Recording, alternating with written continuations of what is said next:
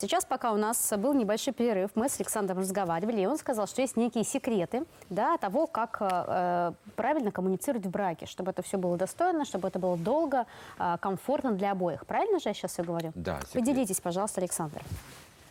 Есть секрет, как его называют еще, открытый секрет. Если даже узнаете об этом секрете, его трудно будет выполнить. А, да. Это будет очень трудно. Не томите же нас, Он очень элементарный, Так. простая вещь. Но это та вещь, которую мы забываем ежеминутно, ежесекундно. Очень легко забыть об этом. Почему?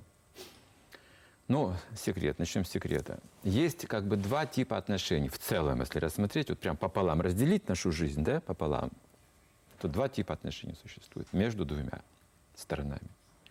Либо настроение господства друг над другом, либо служение. Так.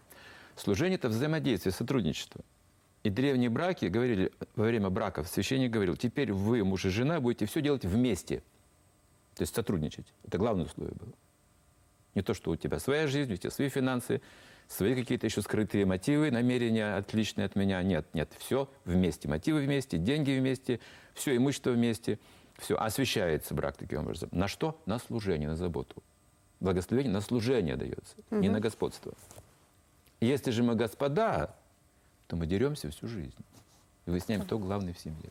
Это секрет. Но концепция господства, мне кажется, процветает э, в нашей стране. Вот. К сожалению, да? Вот, вот, вот в этом заключается образование, смысл образования.